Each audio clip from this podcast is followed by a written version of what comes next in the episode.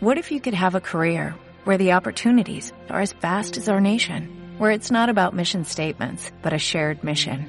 At U.S. Customs and Border Protection, we go beyond to protect more than borders, from ship to shore, air to ground, cities to local communities. CBP agents and officers are keeping people safe. Join U.S. Customs and Border Protection and go beyond for something far greater than yourself. Learn more at cbp.gov/careers.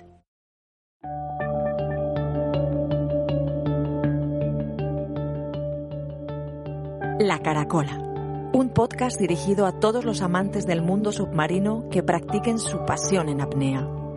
Quédate con nosotros, ventila bien, toma una buena bocanada de aire y disfruta de los siguientes minutos bajo el gran azul.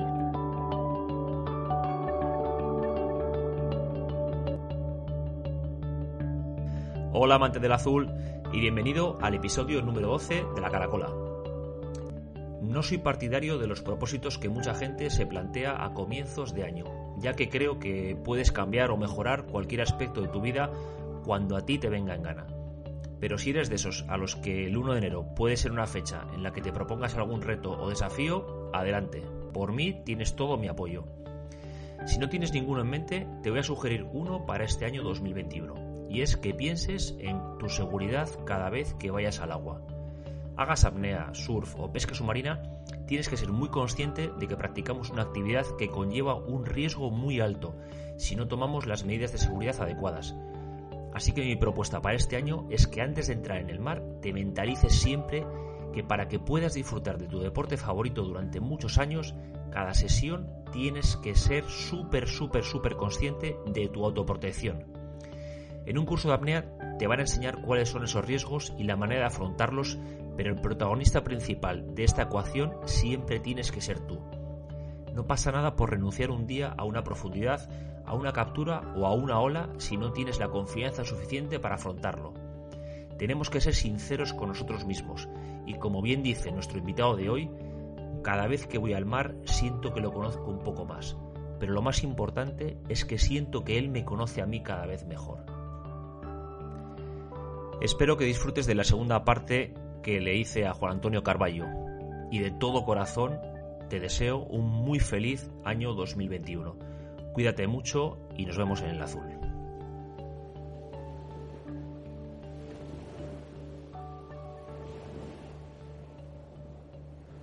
Muy bien, Juan. Oye, eh, volviendo antes a lo del tema de la pesca, eh, yo me acuerdo que, siempre que iba a tu casa, eh, siempre sorprendías con algún plato nuevo y, no sé si también será de, esa faceta tuya de, de, multipotencial o, o, eso, que el tema también de la cocina también te ha gustado siempre bastante, ¿no? Yo siempre he dicho que, que nunca que no voy a morirme sin montar eh, negocio de restauración. Sí, ¿no? me, encanta la cocina, me encanta el placer de cocinar y lo más que me gusta, me gusta, me gusta, me gusta es el ver a la gente disfrutar de, mi cocina. Eso es. Yo disfruto con la gente, soy una persona que le encanta a la gente, o sea, a mí me gusta las relaciones sociales, me gusta ver cómo la gente disfruta, se ríe y no me importa estar cocinando para 50 como para 3, eh, o sea, lo disfruto igual. Entonces, claro, el tema de la cocina es como una, una abstracción eh, que tengo, ¿no? Yo me meto en la cocina y, lo disfruto, lo disfruto terriblemente y, disfruto ver cómo la gente disfruta de los platos que, que puedo llegar a conseguir. Como digo yo, yo sé, yo cuando hago sopa, yo no la pruebo. Yo con el olor sé si tiene sal o no tiene sal. Ajá. Claro, o hago un potaje, ¿no? Eh, un puré o algo así, casi no lo pruebo. Yo le echo la sal a ojo, yo nunca mido. Eh, soy un poco anárquico también en ese sentido. No tengo tiempo para medir y como las recetas un poco me las invento o pruebo platos y digo, ah, esto le pusieron esto y esto y esto. Y después lo, lo hago. La verdad que últimamente he estado un poco más disperso en el tema de la cocina, pero sí es una cosa que cuando tengo invitados y cuando vienen amigos a visitar, eh, sí me gusta sorprenderlos con algún plato diferente o con, alguno que sea hacer bien para, para, para que disfruten. ¿no? Al final la, la comida, más que un tema de, de sobrevivir, es un acto social. Claro, claro, sí. Sí, sí, sí. Yo creo que al final es también lo que nos hace humanos, ¿no? Porque al final un animal come para sobrevivir, pero bueno, nosotros comer, tenemos también que comer, lógicamente, para sobrevivir, pero, pero le damos ese, ese punto más, más allá, ¿no? Sí, es decir, un acto social puro y duro. Cuando tienes amistades no estás comiendo porque tienes hambre y necesitas sobrevivir, porque si no comes ese día no sabes cuándo vas a volver a comer. No, tiene nada que ver con esto. Sí, sí, sí. Date vuelta cuando tú tienes una comida para amigos, compañeros o demás. Los platos como son, son totalmente diferentes. No es, para, no voy a comer un poco de proteína, un poco de hidrato de carbono. Platos que sean contundentes, que sean sabrosos, que, te llenen la boca, que te sorprendan, ¿no? Entonces, bueno, como te dije antes, a mí me gusta la gente y me gusta, eh, y yo creo que una de las, cosas más fáciles para agradar y para estar en, familia, para hacer un grupo, para poder hablar, es una buena comida.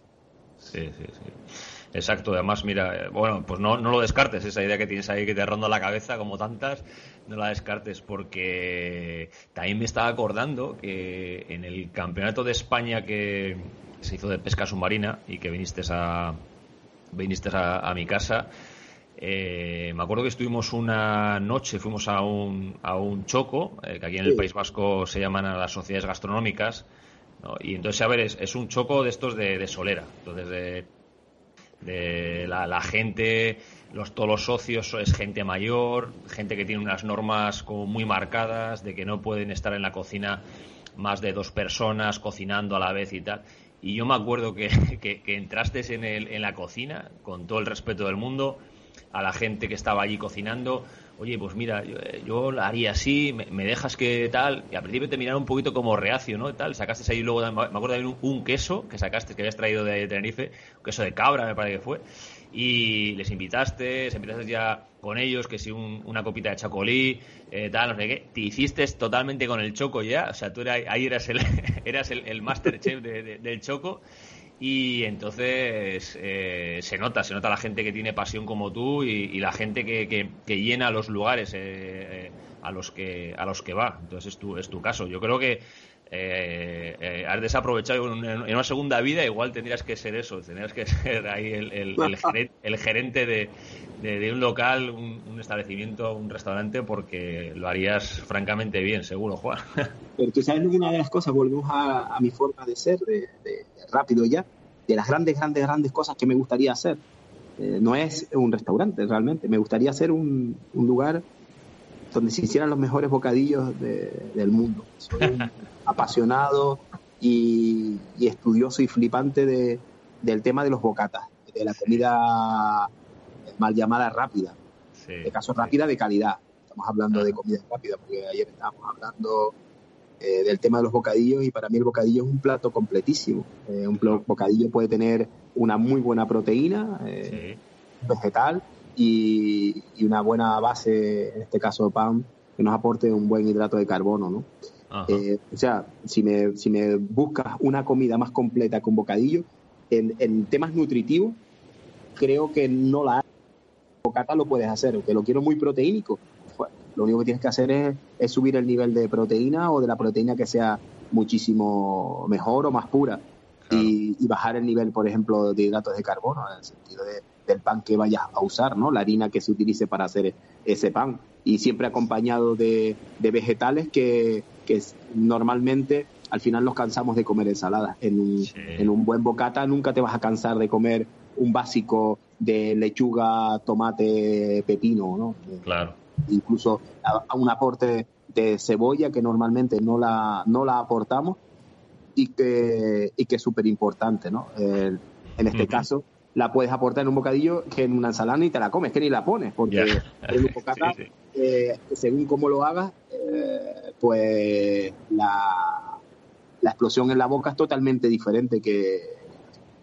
Entonces, volviendo a mi forma de ser, a mí lo que me hubiera encantado es montar un, un, un cacharrito ese que va por, por, por todos los pueblos, eh, ofreciendo una cosa totalmente diferente del, de los grandes bocatas y que la gente llegue, se ría, se tome una caña, se tome un refresco, una botella de agua, eh, comience un bocadillo y, desaparecer, ¿no? Y que se quede en el recuerdo la persona que pasó por allí con, con su carrito con, con, los bocatas, ¿no? Aquellos bocatas que eran el, tanto el de la abuela como el de el de la gran manzana.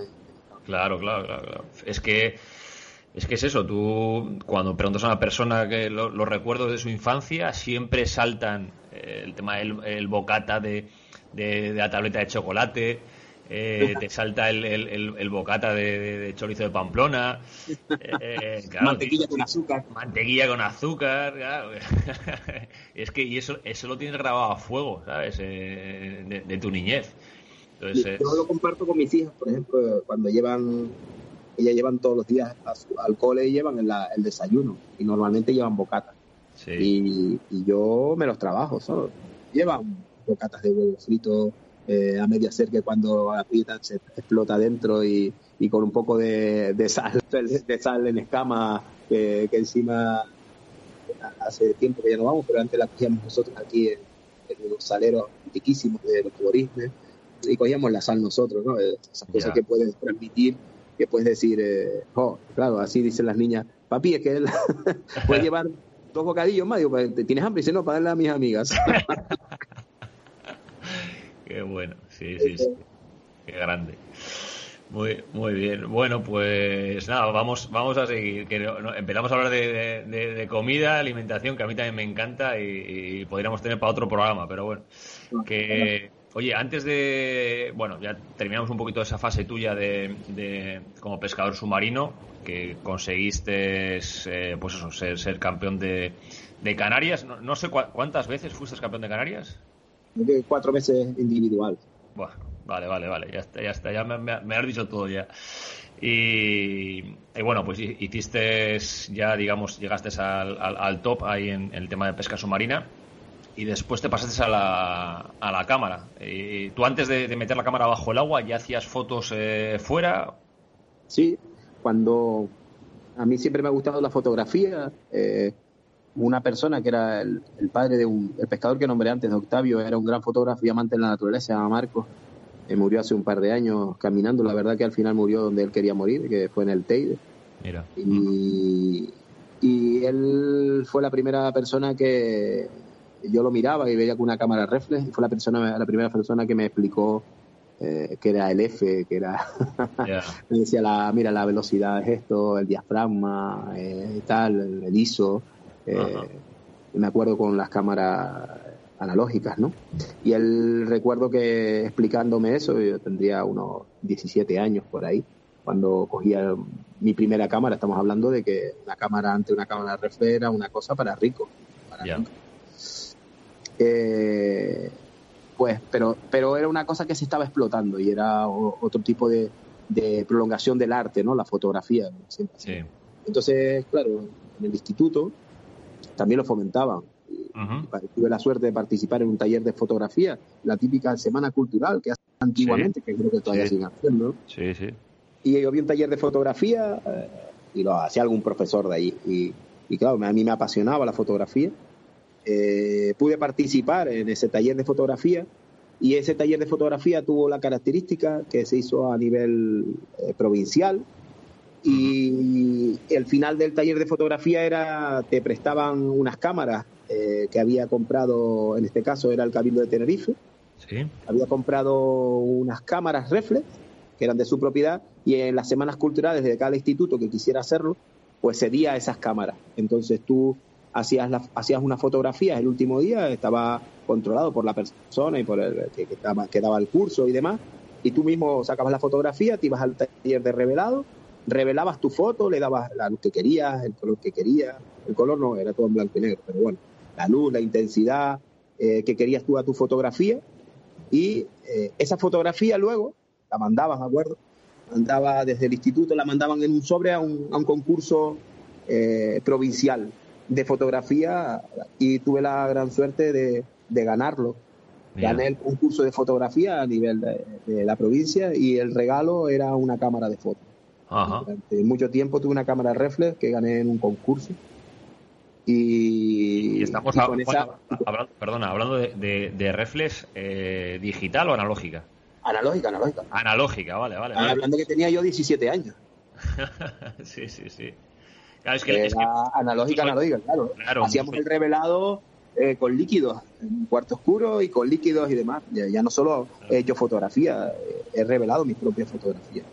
Luego tuve la suerte de conocer eh, un estudio fotográfico en ADG y me dejaba revelar mis fotos. Las hacía de surf, tuve una época eh, muy fuerte con el surf, muy, muy fuerte, cogía olas y, me dedicaba después a sacar la foto a los chicos.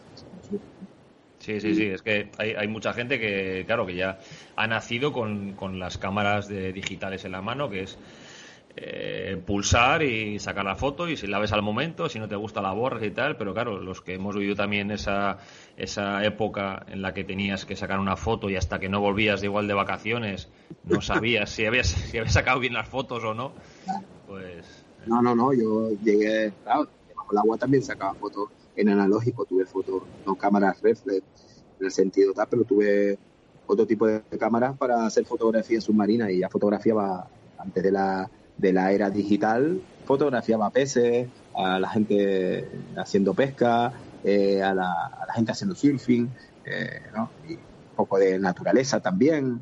O sea que la fotografía no es que la conocí hace 10 años y, y la exploté, ¿no? yo antes de coger una cámara reflex eh, digital ya sabía cómo se usaba una cámara.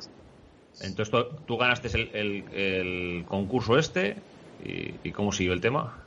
Nada, me regalaron, me, recibí una, una cámara fotográfica y realmente con eso me dediqué durante muchos años a sacar fotos de tierra, ¿no? De animales, de peces, Ajá. más me dedicaba a eso. Bueno, incluso le llegué a fabricar una carcasa y todo con, con, tubos de, de, de PVC y, y, delante cristal, cortando cristal, un disparate, Sí,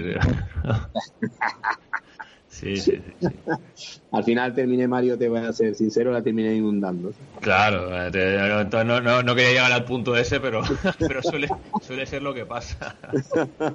terminé inundando un par de cosas, este, incluso alguna cámara de vídeo, eh, intentando hacer carcasas. Antes no era tan fácil obtener lo que hay hoy en día.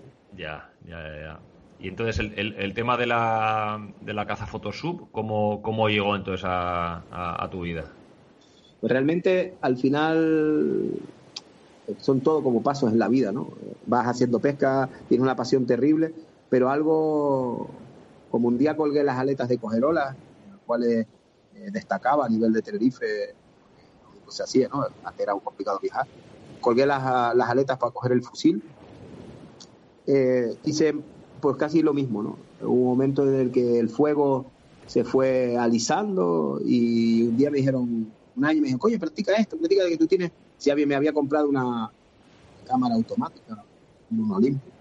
Tenía una camarita muy básica, que yo pensaba que era una más super máquina y era básica, básica, básica. Pero bueno, la usaba yo para ir cuando iba a pescar y demás, y le sacaba fotos a los peces, sacaba fotos en el barco y demás. Y me habían dicho un par de veces que, me dedica, que contra, porque no me dedicaba a eso. Parte de amigos que, que hemos tenido que tengo, ¿no? Que se llama José Mesa, eh, un, gran pescador que se llama Raúl Vicioso, y también Paco, Paco González, ¿no? Que ellos ya hacían fotos, me decían, contra, tendrías que venir a los campeonatos, tendrías que venir con nosotros. Pues eh, yo, como soy un echado para adelante al final, cogí y participé en un campeonato, ni directamente. El primer, la primera contacto que tuve yo con el Cazafotosuyo en Amnea fue en un campeonato de Tenerife. Ni me había tirado nunca a sacar fotos, ni sabía lo que de las reglas, ni sabía nada me habían explicado el día anterior, mira, tienes que hacer esto y esto y esto y esto y esto y esto. Y ah, vale, me lo creo, me lo creo. claro, y ese campeonato, eh, las fotos eran una caca, la, pero bueno, eran fotos de peces. Eh, la batería se me gastó enseguida, yo no entendía muy bien, claro, me dijo, no, son cinco horas sacando peces. yo pensé que aquello me iba a aguantar cinco horas, aguantar cinco horas no a las dos horas ya no podía ni sacar, intenté hacer todo lo posible, pero así todo saqué la mayor, el mayor número de especies eh, en ese campeonato.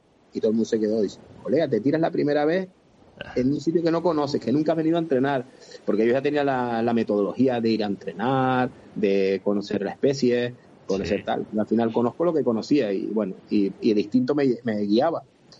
Y en la mitad de tiempo saqué más especies que nadie. Entonces, bueno, ya directamente me decían, Juan, entonces te da, ¿sabes? Entonces te da seguro.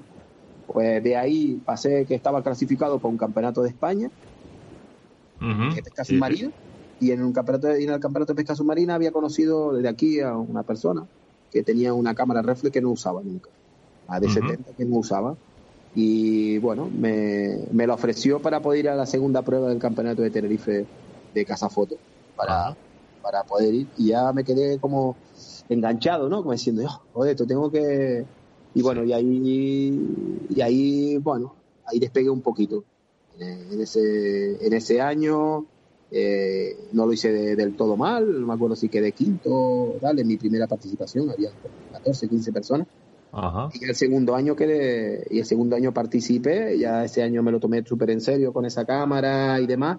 Y el campeonato se hizo, se hizo en el hierro y gané el segundo año que participé en el Casa Photosub, quedé campeón de Canarias por delante de referentes a nivel nacional y mundial de la fotografía de submarina, porque hubo un momento que había gente de fotografía que hacía de botellas, también la hacía en apnea. ¿no? Apnea.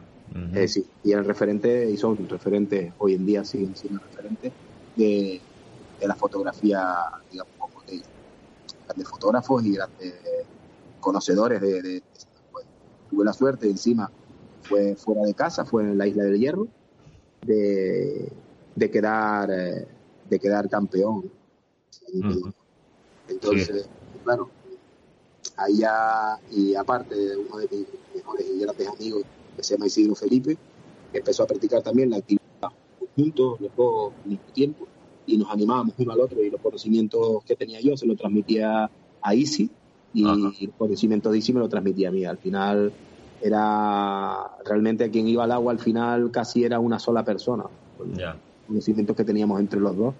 Y poco a poco, yo siempre hablo de que mi carrera como deportista de casa foto va muy ligada a Isidro Felipe. Yo creo que gracias a él estoy donde estoy y he sido lo que he sido gracias a Isidro. Y, eso siempre se lo agradeceré toda la vida. Porque yo como Juan Carballo eh, deportista o casa fotosub en apnea no existiría si no, si no hubiera sido por, por Isidro Felipe. Sí, sí, sí, sí, sí. Yo, mira, eh, es que, es que lo, tenía, Juan, en serio. La, la, dentro de dos preguntas te iba a preguntar por Isidro y, y, a, ver qué significaba Isidro Felipe Pérez para ti. O sea, para que veas la, la, la, conexión que seguimos teniendo. Pero es que nunca olvidaré aquel curso de instructores en el 2011 ahí en, La Caleta, en el que compartimos, compartimos eh, el techo eh, Isidro, eh, tú y Oscar. y fue, para mí, fue, no sé, yo creo que fue la mejor semana que he pasado tanto dentro como fuera del agua, porque fue brutal. O sea, yo no me, no me he podido reír más eh, eh, por, la, por la noche con, con vosotros.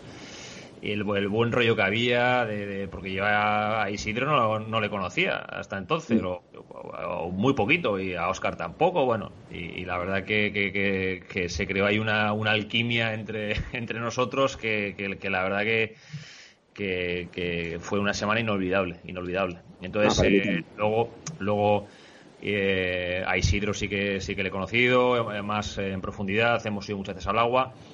Y lo que dices tú, es una persona, pues eso, eh, también de las que hay que conocer, una persona de, Las que hay, que conocer.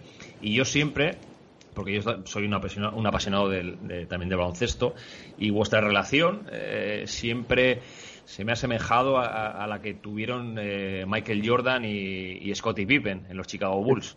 ¿no? Que, era, era, como una retroalimentación entre los dos y Michael Jordan era, buenísimo y Scottie Pippen eran buenísimos, cada uno de manera individual eran buenísimos, pero cuando se juntaban eran invencibles, Entonces siempre siempre he tenido como como esa, esa, relación ¿sabes? De, no no Batman y Robin sino sino eso era era era brutal para mí el mejor cazafoto hablando del Casa Photosub, para mí el mejor Casa Photosub de todos los tiempos, para mí, para mí, es Ciro Felipe Pérez. Tengo clarísimo.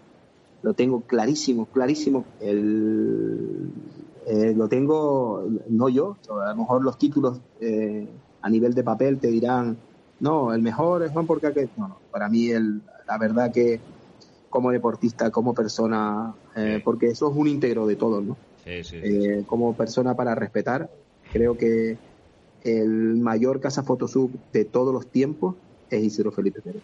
Lo tengo clarísimo y lo defenderé donde quiera que vaya. Y no es, no es, no es adulando ni alegando, o sea, a Isidro. Es que yo soy consciente de lo que soy yo y hasta dónde soy capaz de llegar y soy consciente de lo que tengo al lado mío. Y cuando tú te ves a un super crack al lado tuyo, eh, lo único que puedes hacer es hacerle un homenaje cuando pasa al lado tuyo. clarísimo. Y yo lo tengo ahí presente, siempre ha estado eh, presente y siempre se ha alegrado de mis éxitos. Eh, me ha reconfortado cuando no los he conseguido y es un verdadero amigo. ¿no? y te lo vuelvo a decir, eh, Juan Carballo como Casa Fotosub, como nombre Juan Carballo, no como persona. en el mundo de la Casa Foto no sería si, si, Felipe no hubiera existido. Creo que no, no lo hubieran podido conseguir. Eh, es un aporte eh, terrible de tranquilidad, de paz, mm, eh, que uno tiene cuando va al agua. Sé que ahí si, si hacemos cualquier cosa, bajamos un poco más, estamos ahí, él está ahí siempre. es la persona que le confiaría mi vida, ¿no? Y se la confío cada vez que vamos al agua. Y nos entendemos, nos comprendemos, pensamos prácticamente igual en el mundo competitivo, que al final, bueno, las competiciones eh, son también de algunas cosas eh, que, que, son, que no son referentes a ti, ¿no? Un poco la suerte, el azar, el, estar ahí, el, pues, bueno, al final se ha decantado en algunos momentos, pues para mí, lo vuelvo a repetir mil millones de veces, era un referente de la Casa Fotosur nacional y mundial es eh, don Felipe. Sí, sí, sí. Y oye, ahora que comentas eh, eso, cuando igual habéis bajado algo más, más profundo o así, eh, no sé si, si tienes en, mente algún momento que digas, uff, hoy ha estado cerca, ¿sabes? Digo, un momento de, riesgo, de peligro. Digo, a ver, puede ser sacando fotos o pescando no sé, si alguna vez has tenido, aparte de las, de las sambas que te pueden haber pegado cuando hacías el trenecito, pero, pero algún momento que, puedas, no sé, para, también para que, los oyentes eh, pues aprendan igual de, algún error que has podido cometer o así. Yo creo que los errores de, de, profundidad o los errores de confianza, creo que al final lo vamos a cometer todos, En ese sentido. Y, y no tengo especial recuerdo de ninguno que yo diga que sí es verdad que, he estado a punto de quedarme, ¿no? En, alguna, en algunas ocasiones, sobre todo cuando era más joven y tenía menos conocimiento. Hoy en día, eh, pues, nunca vas por sobreseguro en el mar, porque ir sobreseguro es no ir sobreseguro. Llegar a decir, no, es que yo voy sobreseguro, es que estás jodido. Entonces sí estás fastidiado. Eh, pero bueno, es totalmente diferente. Pero si tú quieres que te recuerde algo, algo, algo que me que dije ya se acabó, yo era pequeño, tenía 11 años y como te dije me dedicaba a coger lo que podía. Y entre eso eran coger cangrejos. Y con 11 años tenía una ruta de, para coger cangrejos. una especie de cangrejo se llama cangrejo blanco, que es comestible y, muy, muy apreciado. Entonces, siempre para picoteo, antes de, la comida, de, una paella, de una fideuá, de un guiso de pescado, de cualquier cosa, pues siempre se, se pica con, los cangrejos blancos solo hervidos con con sal y un poquito de, de, laurel. Entonces, eh, yo estaba cogiendo cangrejos y vi un cangrejo grande, un cangrejo macho grandote, grandote, que se mete dentro de en una, una pequeña una pequeña grietita pequeña, meto la mano, voy a salir y cuando voy a salir se me queda la mano atrapada. Y yo empecé a tirar, a tirar, a tirar, a tirar y, y la, era, un, era como si fuera un agujero redondo y tenía una muesca por encima y ahí se me había enganchado la muñeca y yo estaba tirando, tirando, tirando, tirando hasta que ya dije, ya pero tirando que me casi me rompo la mano. Y ya, ya hubo un momento que dije, me voy a morir. O sea, después de, de agonizar, agonizar, agonizar, pensé, me voy a morir. ¿Y qué hice? Me relajé. ¿Y, qué, ¿Y qué me pasó? Que tenía la mano cerrada. Se me abrió la mano y cogí y pude sacar la mano. Tenía el cangrejo todavía cogido. y tenía el puño cerrado dentro y el puño no salía. Y yo tenía el cangrejo entre tal. Cuando, cuando hubo, pasó el momento de, de agonía, de me voy a morir, me voy a morir, que quería respirar, a ya casi me muero, se abrió la mano, me relajé, se abrió la mano y saqué y pude sacar la mano y pude respirar. Y sacaste. Ah, sí, sí, sí, sí, Ese es el sentimiento más, más chungo. Y lo peor, lo peor del mar, porque ahora como estábamos hablando de eso, es haber recogido compañeros muertos, ¿sabes? Que esas son las peores sensaciones que he tenido yo nunca, Y una y la verdad que cuando hablo de, no, ¿qué te ha pasado siempre? Realmente, eh, sinceramente, Mario, no me viene a la mente mi, lo que me haya pasado a mí, ¿no? Me viene a la mente lo que le ha pasado a otros compañeros y al fin los he recogido ahogados. No poder hacer nada por esa gente. Al final, cuando, siempre que me hacen la misma pregunta, ¿cuándo? Oye, la peor cierro los ojos y veo, y veo amigos, eh, compañeros ahogados. Y, eso es una de las cosas que, sí es verdad que, no me gustaría que, siguiera pasando. Sí, sí, sí. Bueno, pues para, para, eso estamos. Para, para eso estamos eh, como formadores, como maestros, como, no sé, como veteranos.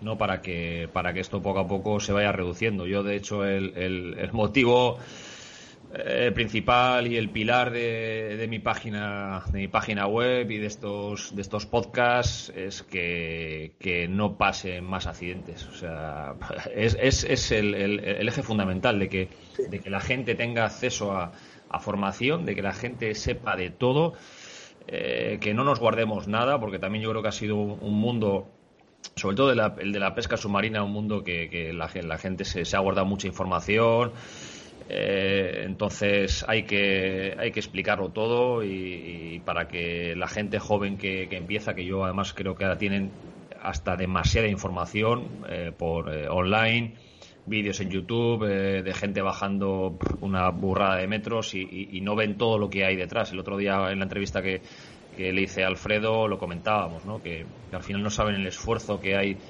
eh, tan brutal de tantos días yendo al, mar para poder bajar a, no te digo a 100, yo te digo para, bajar a 50 metros, 40 metros, todas las horas que hay que, hay que meter para, para hacerlo con, seguridad. Entonces yo creo que, es, es, una labor nuestra y, mira, como siempre hay que sacar algo positivo de, del fallecimiento igual de, un amigo tuyo eh, que, todos hemos, hemos tenido y lo hemos sufrido. Eh, había un, uno de los preceptos que tenían los estoicos eh, que decían de memento mori, ¿no? O sea que hay que tener presente que, somos, somos mortales y que somos finitos, algún día terminará y, el, ver la muerte tan de cerca también nos hace disfrutar mucho más de la vida. A ver si decir, ostras, eh, esto, esto puede pasar, entonces vamos a, coger la vida y todos los días disfrutarla al, máximo y aprender de pues eso de, la gente que, sabe más que nosotros y dejarnos aconsejar entonces, bueno, yo creo que hay que, hay que poner la balanza y, sacar la, la, parte, la parte positiva de, de, estas desgracias, ¿no? Sí, la verdad que sí. Mm.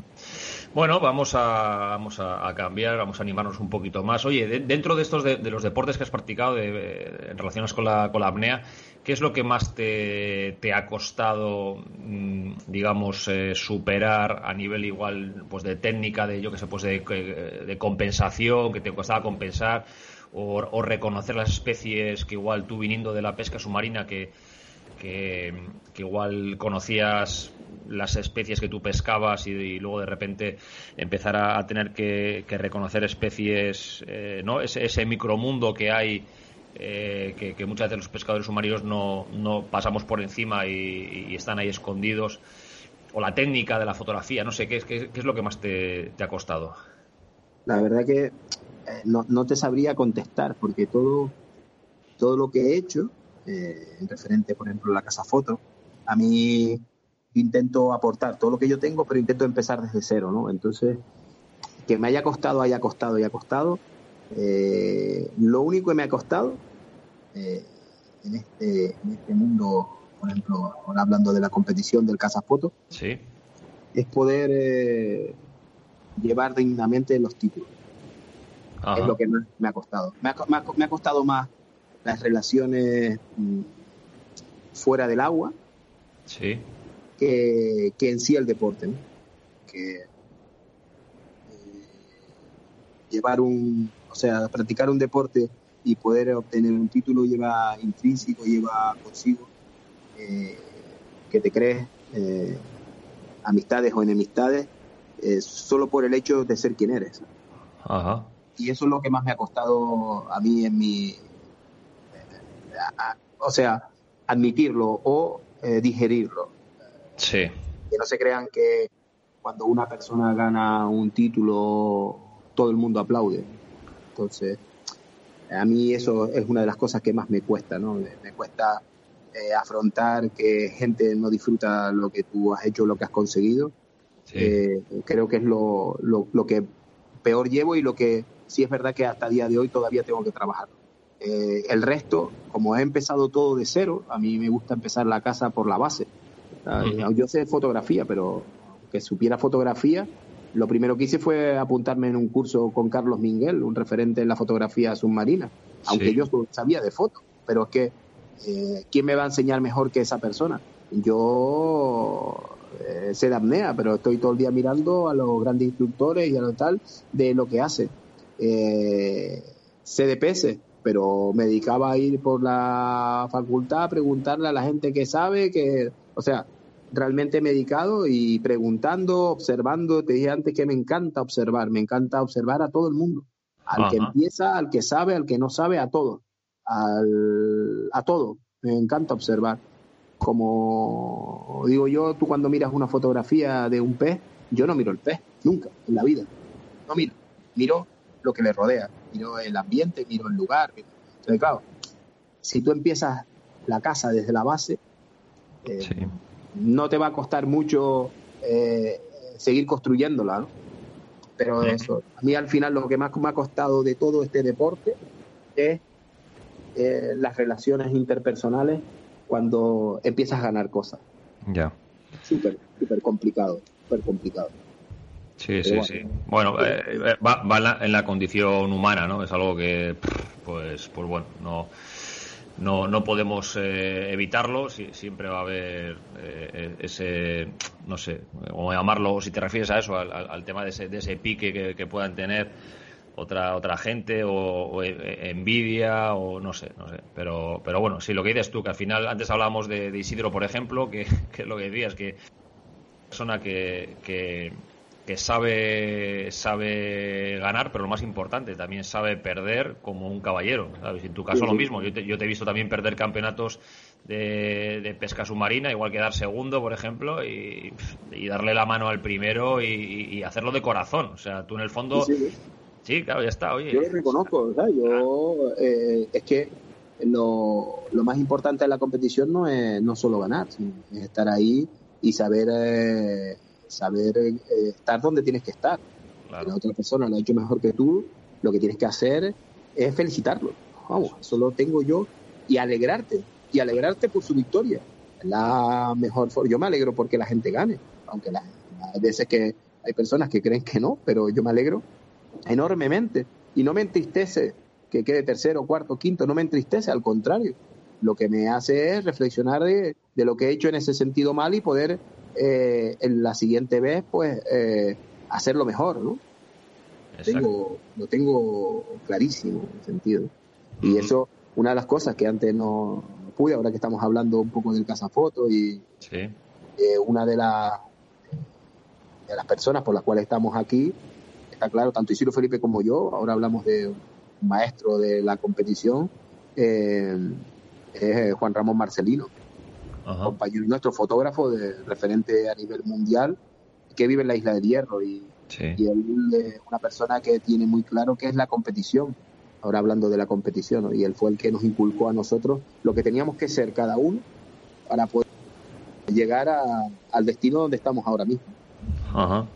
Oye, Juan, me está acordando también, mira, el otro día le vi una entrevista a, que hicieron a, Rafa Nadal, que bueno, la verdad que la, entrevista eh, sinceramente no, no, me gustó mucho como, como, la llevaron, pero, pero, pero, pero me quedé con, con las palabras de, Rafa, que pues eh, es siempre también otro referente. Y, lo poquito que, habla, la verdad que cuando, cuando dice algo, pues eh, suelen ser perlas, ¿no? Entonces le, preguntaron a ver que si, alguna vez había jugado con, dolor, ¿no? O sea, algún torneo había jugado con dolor. Y él respondía algo así como que ya no se acordaba de cuándo había jugado sin dolor. Eh, entonces, yo creo que la gente debiera saber que eso, que muchas veces detrás del momento en el que te cuelgan pues eh, una medalla por haber conseguido tu, tu quinto título nacional de caza Photosub, ¿no? Hay mucho sacrificio detrás, hay días de entreno duro, y situaciones personales que son muy complicadas y, en tu caso, eh, bueno, a ver, ¿has, entrenado o competido con dolor? yo he llegado a competir, he llegado a ganar un nacional eh, teniendo casi, digamos, una invalidez. Ah. En el campeonato de la herradura, eh, yo no pude, me llevaban los plomos y en ningún momento pude entrenar durante 10 días, no podía coger la cámara de foto porque tenía la mano derecha la tenía prácticamente bloqueada, que solo salir del campeonato, una semana después pasé por el quirófano, me operaron de la cervical.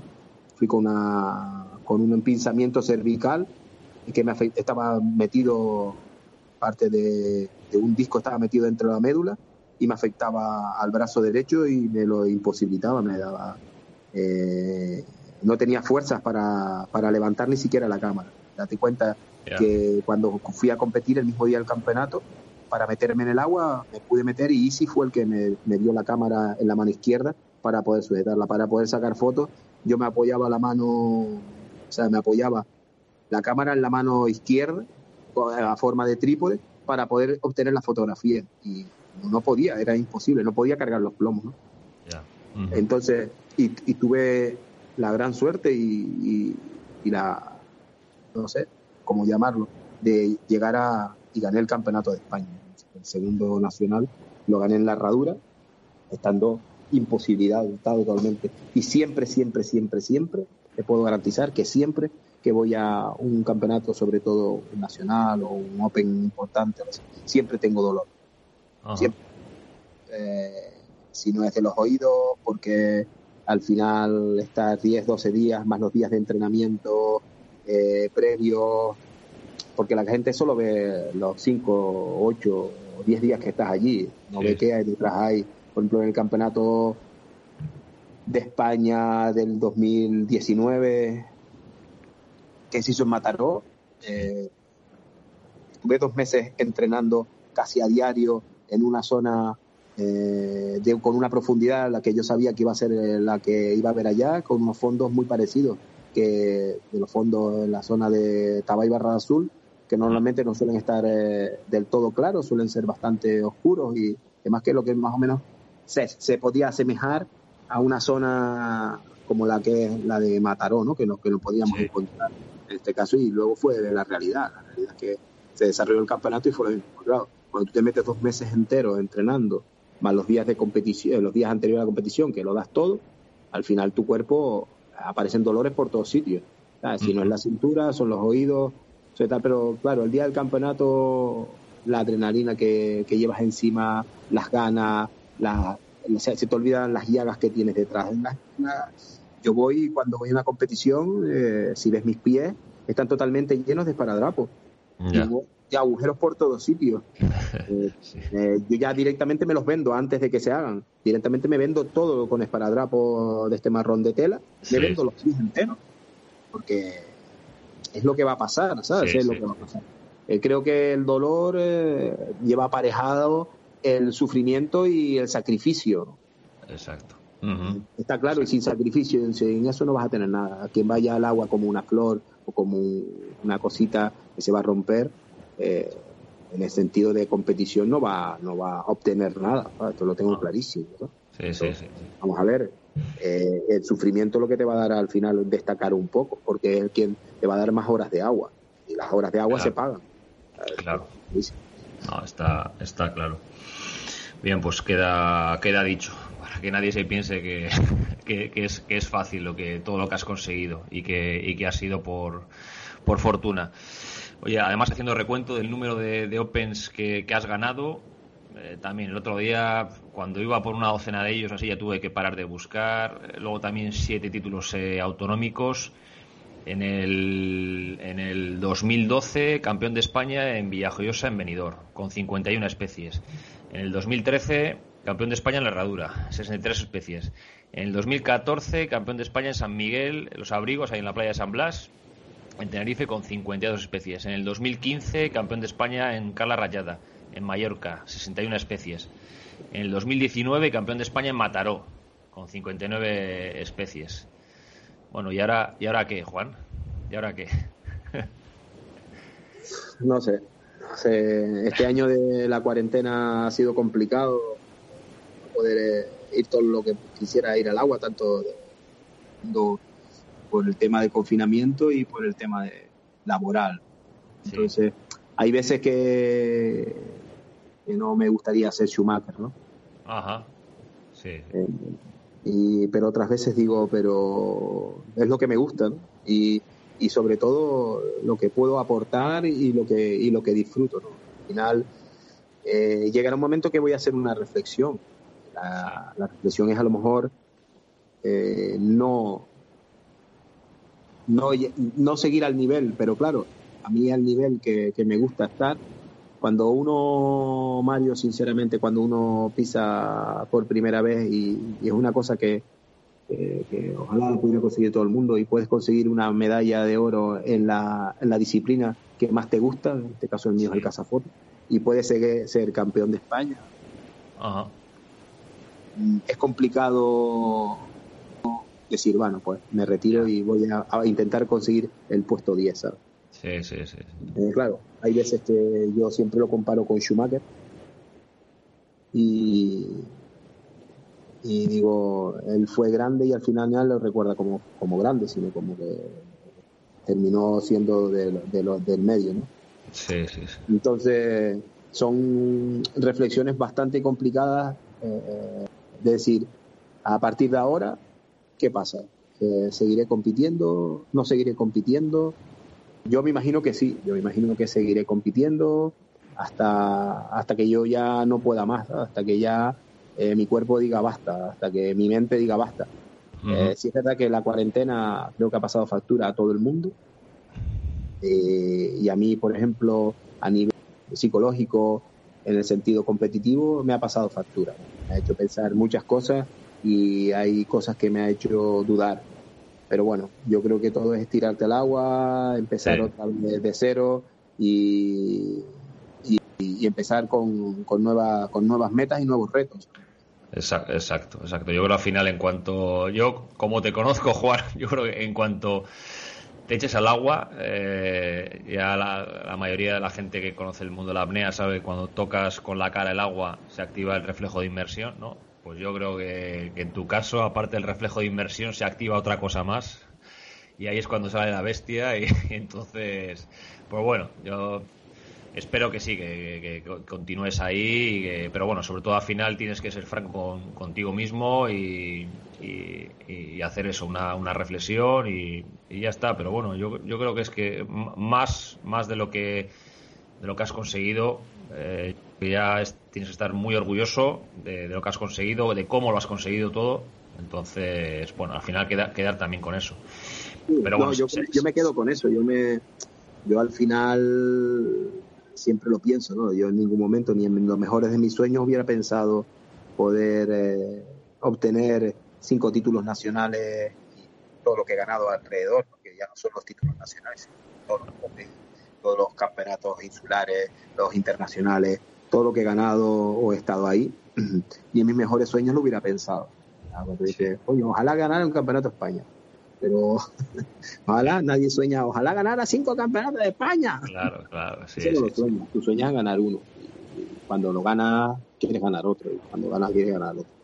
Si es, si es verdad que ha llegado un punto en el cual mm, tiene que haber un incentivo mayor. Sí. Yo aclamo y reclamo a la federación que, que puedan organizar, este año supuestamente se va a organizar el mundial y al final por tema COVID no se pudo organizar. Es un incentivo para mí poder decir, eh, pues mira, se va a organizar un mundial, sea donde sea, porque a mí me encantaría que fuera de aquí, sea fuera de España, sea fuera de, de nuestras aguas porque ese para mí yo me muevo mejor en aguas que no son las mías que en las mías. Clarísimo. Donde, ¿Por qué? Porque es donde investigo. En mi casa al final eh, son tantas horas que al final terminas creyéndote que no vas a encontrar nada más. Y cuando estás fuera que no conoces, buscando como un perro. Ah. Sí, sí, sí, sí, sí. Sí, porque campeonatos de, del mundo de cazafotos submarinas, ¿se, ¿se ha celebrado alguno? Se han celebrado algunos, eh, pero no, no estaba yo cuando... Ah, y se han dejado de celebrar por cuestiones logísticas. Ya. Pero este año sí se iba a celebrar un campeonato del mundo. se han celebrado pseudo europeos, ¿no? Algunos internacionales y demás fuera. Por ejemplo, Malta eh, se celebró una especie de encuentro de Europa. Eh, pero así a nivel internacional ha sido complicado, complicado la organización de algún tipo de este evento. También es un deporte joven que están haciendo y yo quiero aportar algo ahí en ese sentido también. Que, saliera para adelante y que fuera más internacional. Ya, ya, ya. Eh, bien, bueno, pues a ver, ya veremos a ver cómo, cómo va evolucionando también todo el tema de, con el, con el coronavirus y bueno, eh, ahora es que ahora la verdad que no se pueden hacer planes a, futuro porque esto va cambiando todos los días. Entonces, bueno, oye, ¿y durante, durante el periodo de, confinamiento eh, hiciste algún tipo de entrenamiento o fuiste, pudiste ir al agua como, como competidor? ¿Qué va? tuve la suerte de, de, poder, de poder eh, estar al lado del mar gracias a ah. Belén, a mi pareja, que mm. tiene una casa pegada al mar maravillosa y gracias a ello por lo menos todos los días podíamos ver el mar. Ah, Durante el confinamiento tuve que trabajar, pero, pero sí los momentos que estábamos aquí en casa disfrutábamos del mar, de, ver cómo la naturaleza fluía, de ver, eh, además desde aquí es un buen observatorio para ver delfines y ballenas, ¿sabes? Entonces nos dedicamos a todos los días levantarnos a ver si veíamos delfines. Sí, sí, sí, Y entrenar pues en casa lo que puedes hacer. Pues esa gran cosa que puedes hacer. Hay gente que se tiró al gran deporte, pero yo creo que fueron más los que nunca habían hecho deporte. Ya, eso es. Exacto, exacto. Sí, y, algún deporte que, pudiese recomendar a la gente, pues a ver, eh, aquí muchos de los que estamos en el norte que igual no tenemos la, la suerte de poder ir al mar eh, tanto como vosotros, eh, algún deporte o alguna actividad que, pudiera recomendar a la gente para que haga en, los periodos en los que no puedan acudir al mar? Yo, yo tengo dos deportes para mí básicos. Eh, uno, aunque parezca aunque parezca raro, te lo voy a decir, porque es una cosa que me ha servido durante toda la vida y que la he dejado de practicar por el tema de, de las cervicales y demás, pero que quiero recobrarlo, ¿sabes? Eh, el primer deporte para mí, el básico, básico, básico, es correr.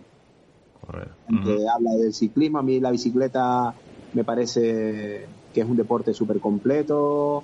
Los músculos son un poco diferentes, que vas creando, que vas tal, pero el cardio es muy bueno. Pero a mí el tema de la carrera, de poder no agachar la cabeza, sino tenerla siempre levantada para poder observar, oírte el corazón, eh, tú poder cambiar el ritmo, eh, no depender de que el ritmo sea de, diferente, ¿no? Es, a mí correr me encanta y, creo que el cardio en, la carrera y la fortaleza y el sacrificio eh, te lo da la carrera. Y después un deporte que a mí me apasiona, que creo que para nuestras actividades hace que se despierte ese sexto sentido, es la escalada. La escalada te hace ser súper observador. Tienes que eh, medir tu cuerpo al milímetro, tienes que calcular todo lo que haces al milímetro porque de eso depende de que no te caigas, ¿no? De que no te hagas daño. Eh, siempre vas con cuerda, ¿no? Estamos hablando de, escalar, tal, estamos hablando de entrenar. Eh, realmente para la mente es maravilloso. Si en la escalada no estás concentrado, que es lo que te pasa en el mar, eh, no vas a conseguir nada. Exacto. Y, y, una cosa que tiene la escalada es que tú impulsas, o sea, mueves cada músculo de tu cuerpo a tu antojo.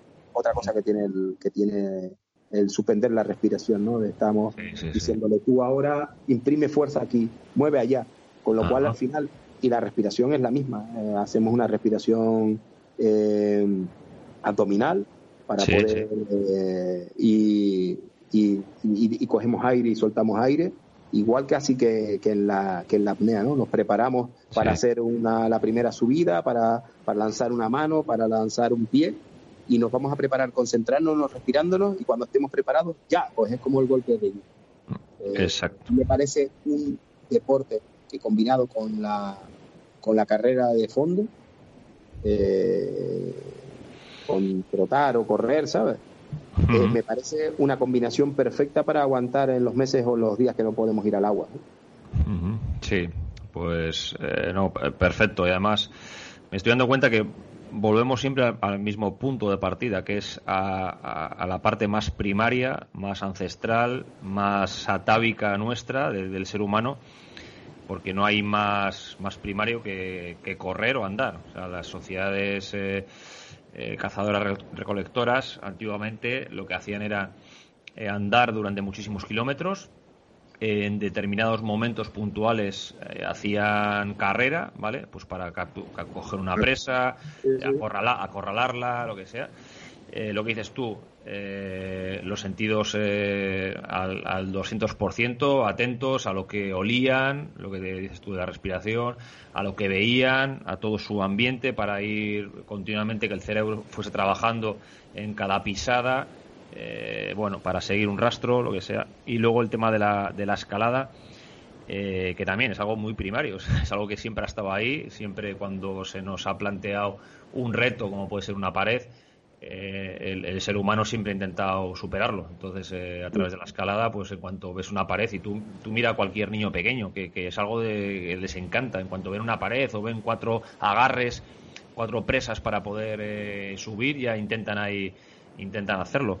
Y, en la escalada, eh, igual que en, que en la apnea, si tú estás en mitad de la pared y entras en pánico, igual que si estás a, a 70 metros de profundidad y entras en pánico, estás acabado, estás acabado, estás acabado.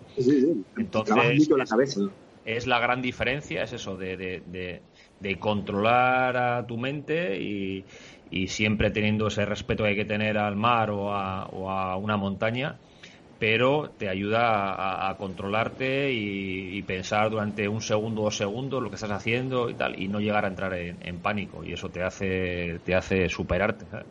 Sí, sí, yo para mí son básicos, ¿no? Hay un montón ahora eh, con todos los entrenamientos personales y todas las formas nuevas de entrenar, que creo que, bueno, pero estamos hablando de, una cosa totalmente diferente. Hoy en lo que estamos hablando, yo voy a más a lo, a lo primario, a lo básico, a lo que siempre ha estado y que siempre estará que si es verdad, que si vas con un entrenador personal, que te hace esto, que tal, pero la realidad es que tu mente, como individuo solitario, como, como tienes que enfrentarte a unos retos y demás, siempre, siempre, siempre va a ser muchísimo mejor eh, un deporte como esos en el cual tú te retas contra ti mismo, que un deporte en el cual te van a marcar las pautas otra persona, ¿no? que va a decirte lo que vas a hacer ese día que no lo quito para nada, que es buenísimo, importante y con unos conocimientos terribles las personas que te marcan. Pero cuando hablamos de mantener una física, no estamos hablando de ir a más allá, ni los dos deportes básicos que te nombré para mí, para mi persona. sí, sí. Son son súper importantes esos dos.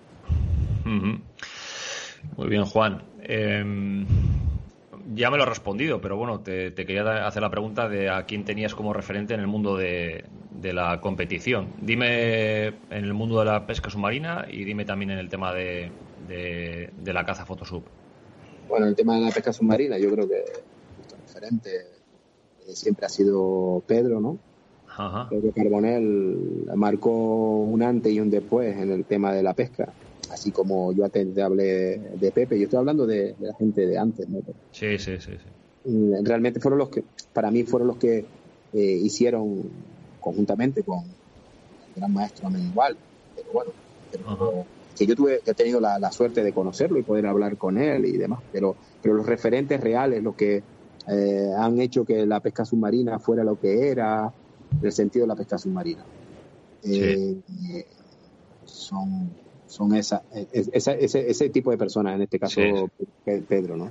Ahí he ah. conocido grandes pescadores eh, totalmente diferentes a, él y, que tú puedes decir, no, pues este es mejor, aquel es peor, o no, no, pero como referente real eh, de títulos de polifacético, de persona que, que sabía lo que tenía que hacer en el mundo de la competición, que es lo que estamos hablando. Ajá para mí uno de los mejores y los más grandes ha, sido Pedro Carbone. Pedro Carbone. Tengo claro. Eso ahí creo que poca gente podrán decir, no, que es que aquel pescaba Bueno, también los títulos lo avalan a él y de en cualquier Muy bien. ¿Y de, ¿Y de caza? ¿De Photosub? De caza foto. De caza foto realmente mi gran rival y amigo es Isidro Felipe, pero tengo pero aprendí mucho de, la gran Casa Foto Sub, Subsi Navarro, eh, de David Mando, eh, de Oscar Sagué. Eh, de ellos también aprendí, ¿sabes? Ellos en el principio eran unos referentes del tema de la casa foto, a los que yo he tenido y he tenido la suerte de poder competir con ellos, de compartir espacio con ellos, de Irene, me, ha encantado haberla conocido y también de cómo, se mueve en el agua, lo que, lo que son capaces de obtener, ¿no? Yo te dije que a mí me encanta, me encanta aprender. El gran maestro para mí, uno de los grandes maestros del cazafoto y artífice de que nosotros seamos lo que somos, eh, Juan Ramón Marcelino, que antes vino del, del Photosub y durante mucho tiempo él hacía pesca submarina también y era un, y era un muy buen cazafoto y un gran estratega. Eh, casi todas las estrategias nuestras competitivas vienen de la cabeza de, Juan Ramón Marcelino y después eh, expandidas o adaptadas a, nuestra, a la de Isidro y mía, eh, adaptadas, ¿no? Pero las grandes estrategias y cómo hay que plantearse las competiciones y cómo hay que hacer las cosas, te las tienes que explicar a alguien. Eso no, eso no nacieron de nosotros, eso nació de la mente privilegiada que tienen el número de la competición y la estrategia de Juan Ramón Marcelino. Que hmm. un montón de gente a lo mejor no lo conoce, sobre todo cazafotos nuevos, no, no saben a lo mejor quién es, y saben quién es porque es un referente de la fotografía con botella. Sí. Pero a nivel de, estrategia, de explicarte lo que tienes que hacer, de qué, qué es lo que realmente para poder competir y ganar, qué es lo que te exige realmente, eh, esa es una de, las grandes personas. Me, encantaría que él, por ejemplo, pudiera ser, imagínate que él fuera, como digo yo, el presidente nacional de Casa Fotosub. Sí. nos iría totalmente sí. ese sentido. Muy bien. Ahí, ahí, queda, ahí queda eso. Eh, Juan, cuando te levantas por las mañanas, ¿qué, ¿qué es lo que haces antes de salir de casa? Solo despedirme de Belén. Aunque ella dice que no. A mí me dice, no, no te despedes. Va, va, va. Sí. Vamos, a obviar. realmente, realmente no soy una persona nada metódica. Eh, suelo pensarlo, lo que llevo pensando toda la tarde, toda la noche, enfrentarme al día con ganas y, con energía y como pueda, ¿sabes? No suelo ser muy metódico en hacer eso. Un día me lavo los dientes y otro día tampoco me los lavo, después me los lavo más tarde, ¿sabes? No, no me eh, soy un poco anárquico antes de lo, lo dije yo creo que eh, para mí aunque la gente crea que no la gente lo ven como para mí es una virtud ser anárquico ¿sabes? eres capaz de hacer 50 cosas al mismo tiempo mm, la gente dice nada es que no digo pero soy capaz de hacerlo ¿sabes? o sea eh, al final lo que la sociedad marca como una cosa mala, yo no la veo como mala, la veo como, positiva, ¿no? Como positiva porque este puedes estar bailando con 50 novias al mismo tiempo. estás haciendo un dibujo y al mismo tiempo estás pensando eh, qué, vas a hacer esta tarde o, que, el mando esté mal colocado. O la cena para esto, o el desayuno de las crías del día siguiente. Cosas de levantarme, hacer un poco de ejercicio. También es verdad que llevo una vida bastante loca en el sentido de las horas, por lo cual tampoco me da mucho tiempo a realizar todo lo que ya me gustaría a mí levantarme, poder hacer estiramiento, eh, un poco de, relajación, de respiración y hacer un poco de, ejercicio de yoga. Ya me encantaría. Es muy complicado, está muy bonito en el mundo de, las imaginaciones y de vender la moto, pero los, mortales que tenemos que trabajar, eh, tenemos una casa, cuidar chiquillos y labores, no, no, nos da tiempo a eso. Sí, sí, sí, muy bien, muy bien. Eh, ¿Un lugar al que querrías ir y todavía no, has tenido la, oportunidad? Pues ahora estaríamos volviendo del Mar Rojo. Ah. Eh, y no he podido ir y me hubiera gustado ir. Sí. He tenido la suerte de, conocer eh, diferentes mares y es un lugar que me atrae bastante. Me, me atrae mucho, mucho, mucho. Eh, poder, eh, teníamos organizado un crucero de cazafotos para 20 personas en el Mar Rojo. Ya. Juntamente un montón de cazafotos a nivel nacional, ¿no? Era, digamos, una, una reunión de cazafotos de España y bueno, italianos también iban a ir y demás y éramos 20 que íbamos a ir al Mar me hubiera gustado ir y, lo tengo ahí en la recámara para en cuanto pase un poco el tema este poder ir. Y es un lugar de los que me gustaría ir porque así como otros lugares donde hay grandes eh, pelágicos o grandes animales, me encantaría verlos, pero a mí lo que me atrae es la fauna pequeña, pequeño, pero buscarlo y ese es un sitio de lo mejorcito del mundo para buscar eso conjuntamente con Filipinas. Sí, sí, sí. Pero Filipinas, ya fui. Sí, que como en Filipinas ya estuve, pues claro, no me estás haciendo una pregunta, ¿dónde te gustaría ir que no hayas ido? Porque si me gusta, si me preguntas dónde te gustaría ir, te diría a Filipinas. A Filipinas. y has estado. Pero es que me dijiste dónde te gustaría ir, pero que no has ido. Entonces, marrón. Sí, sí, sí. Bueno, pues queda, queda respondida la pregunta. Em, vale, una pregunta que es igual la más complicada que te voy a hacer eh, toda la entrevista, pero bueno, que es para Juan Carballo la, la felicidad? la felicidad para mí, eh, estar cenando en mi casa y a mis hijas reír. Me quedo con eso. Y la felicidad eh, creo que es un estado que es muy complicado de, alcanzar, muy, complicado de alcanzar, que lo estamos buscando todo el día y creo que a lo mejor eh, lo hemos encontrado muchas veces, lo único que no sabemos verlo. Creo que, ahí está el truco. Eh, somos infelices siendo felices, pero eso yo creo que va en, el humano. Sí. es una cosa y quieres, y quieres más como cuando dice, ojalá me sacara eh, 6.000 euros en la primitiva, ¿no? Cuando tú sacas 6.000, dice, coño, ¿por qué no me saqué 10.000? Ya. Creo que eh, la felicidad es un estado muy complicado de conseguir y creo que es más básico de lo que realmente al final la achacamos todo y me meto en ese saco yo. Sí, sí, sí, sí. Creo que hoy sonreír a, a tus hijas en una cena, eso es felicidad. Creo que descubrir un pez que pasa por delante de tus ojos y, que nunca lo has visto, eso es felicidad. Creo que mojarte la cara con agua fría, eso es felicidad. Y, así podría estar eh, hablando durante 10 horas. Sí, sí, sí. Sí, pero lo que dices tú, yo creo que la, la, clave las, las, has dicho, que es darte cuenta de eso y ser agradecido ser, agradecido por lo, por, lo que tenemos y, darte cuenta. Al final, el, ritmo que llevamos en, la vida no te hace parar eh, a pensar. Mira, yo. Eh, hará ya un par de años así, más o menos, que practico la, la, meditación. No todo lo que, lo que me gustaría, pero bueno, de vez en cuando sí, que lo hago.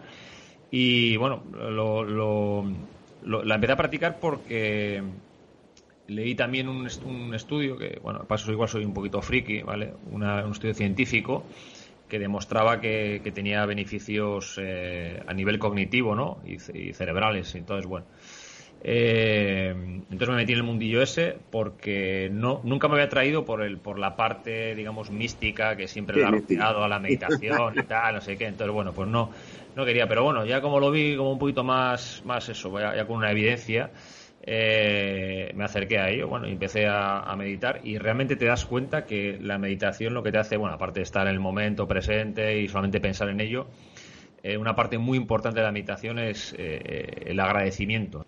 Poder 10 minutos y estar agradeciendo continuamente no, no, no a un ser supremo, ni hablamos de religión, nada, no, no, o sea, eh, el, lo que eres tú, el tener eh, un frigorífico, ¿sabes? El tener comida dentro de ese frigorífico, el tener una familia, el, tener, el, ver crecer a, tus hijos o a tus hijas sanos, ¿sabes? El, ver a tu pareja sonreír, eh, e-, eso es la felicidad, darte cuenta de todo eso. Sí, estoy contigo ahí, en eso totalmente de acuerdo. Por yo creo que las pequeñas cosas son las que nos dan la felicidad y que la felicidad extrema esa de alcanzar la felicidad, eh, si pudiéramos verla, estaríamos felices todo el día, solo por el hecho de estar vivos. Exacto, exacto. Muy bien. Em, bueno, estamos llegando ya a la, recta final de la, de la, entrevista y bueno, te voy a hacer ahí un par de preguntas más, eh, así más, más rapidillas. Em, el último libro que has leído, Juan, ¿te acuerdas? El último libro que leí, que lo volví a releer, fue Bailando con Lobos. Ah, ah el libro, eh. mira, yo la peli la he visto, la de Kevin Costner, pero no, no, no he leído el, libro. Pues la peli se asemeja bastante al libro. súper logrado si tuve la mala suerte de ver primero la peli y luego leer el libro. Ah. Pero, sí. la verdad que con mi tiempo y, eso leo muy poco. Me encantaría leer, pero un montón de veces no encuentro el lugar ni el tal. Ni el y también leí un libro hace, hace tiempo, hace tiempo que me, que me, atrajo bastante, que lo escribió Calleja. Sí. Es un personaje de la tele, un showman, pero una persona que tiene un, una forma de pensar real dentro de su ser, dentro de antes de haberse hecho famoso y, estar ahí en la tele y estar eh, es como él empezó a eh, su mundo su mundo realmente de show, ¿no? Como, como lo y me atrajo bastante. Es un libro que le recomiendo a la gente que lo, que lo lea, que es La vida de Calleja, eh, que te suena a que vas a leer un bodrio, y realmente lees eh, pues una aventura de vida, una, una, aventura que nos hubiera gustado a todos vivir. ¿eh? Una persona con unas inquietudes y unos, y unos movimientos que no te lo puedes imaginar cuando lo ves en la tele. Me, me, resultó agradable eso. Pero para mí uno de los libros, eh, para mí preferidos, ya te digo, si tiene, tiene que ver, si ves los libros son libros de aventura al final. El de Bailando con Lobos te lo recomiendo también. Ajá. Interesante. Lo único que la peli, la verdad que, así como en otros, en otros momentos, algunos libros, peli pues nos asemejan al libro, en este caso, la peli y el libro son, en el libro puedes, a ver, cuando viste la peli, puedes llegar a imaginarte la, criminalidad y los, búfalos muertos y todo eso, lo ves en el libro también, ¿sabes? Que bastante lograda la película. Vale, vale, pues los apuntamos. El de Jesús Calleja, este es el que era el de si no te gusta tu vida, cámbiala, ¿puede ser ese? Ese mismo. Ese era, ¿no? Ese era, sí, sí, lo tenía también, eh, mira, lo tengo en, pendientes para leer también y, bueno, pues igual igual lo pongo de los primeros de la lista para... Pues te lo aconsejo, es muy fácil de leer, muy agradable, una, un vocablo bastante cercano y, pueblerino, ¿sabes? y la verdad que, que llega, que llega y, y te hace reflexionar de un montón de cosas. Y, y es real, ¿sabes? Porque lo ves que es su forma de, ver y, de pensar, ¿no? Vale. Luego una película, bueno, me has dicho Bailando con Lobos, pero otra que tengas. No, no tampoco tiene que ser sobre el mar, ¿eh? pero bueno. No, a mí, vamos a ver, yo he tenido dos películas que han sido, digamos, referentes. La primera, cuando era más pequeño, fueron los Unis.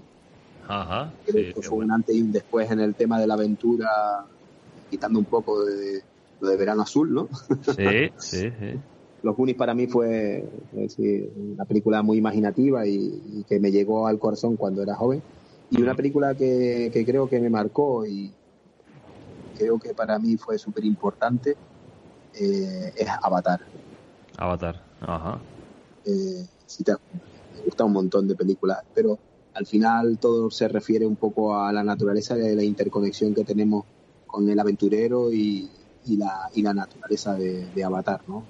Avatar nos abre un, camino y una reflexión eh, que hay que saberlo ver, ¿sabes? Sí, sí, Que no, son, no eran bichos azules corriendo por ahí, ¿sabes? Claro, eso Iba más allá de eso.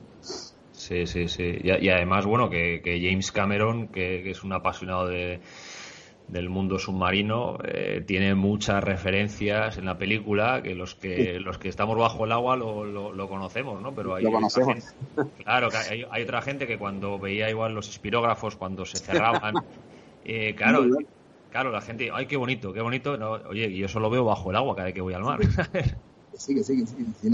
Eh, siempre a mí, desde hace un tiempo, con, Belén Caro, que es mi pareja, eh, llevamos haciendo nocturnas, ¿no? Y, por la noche hay unas algas que, producen luz, que son, y, yo siempre digo eh, un avatar, ¿no?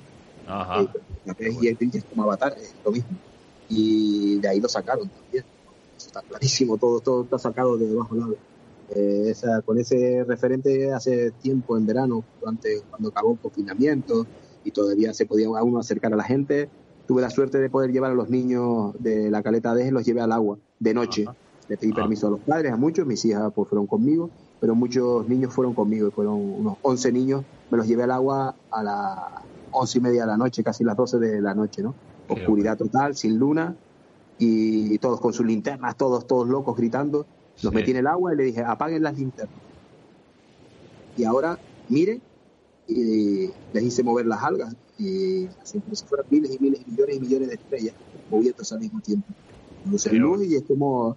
Y la, los niños, si recuerdas, eh, eso es una de las cosas que más recuerdan de, de, esa visita al mar. Al mar, Sí, sí, sí, seguro, seguro, seguro. Qué bueno, Juan. Eh, un, referente en tu vida personal o profesional, ¿vale? A nivel deportivo ya hemos hablado de, Isidro, de, Marcelino, eh, y a nivel eso personal o profesional. Para mí creo como para todo, casi todos los humanos, para mí un referente es mi madre. Ajá.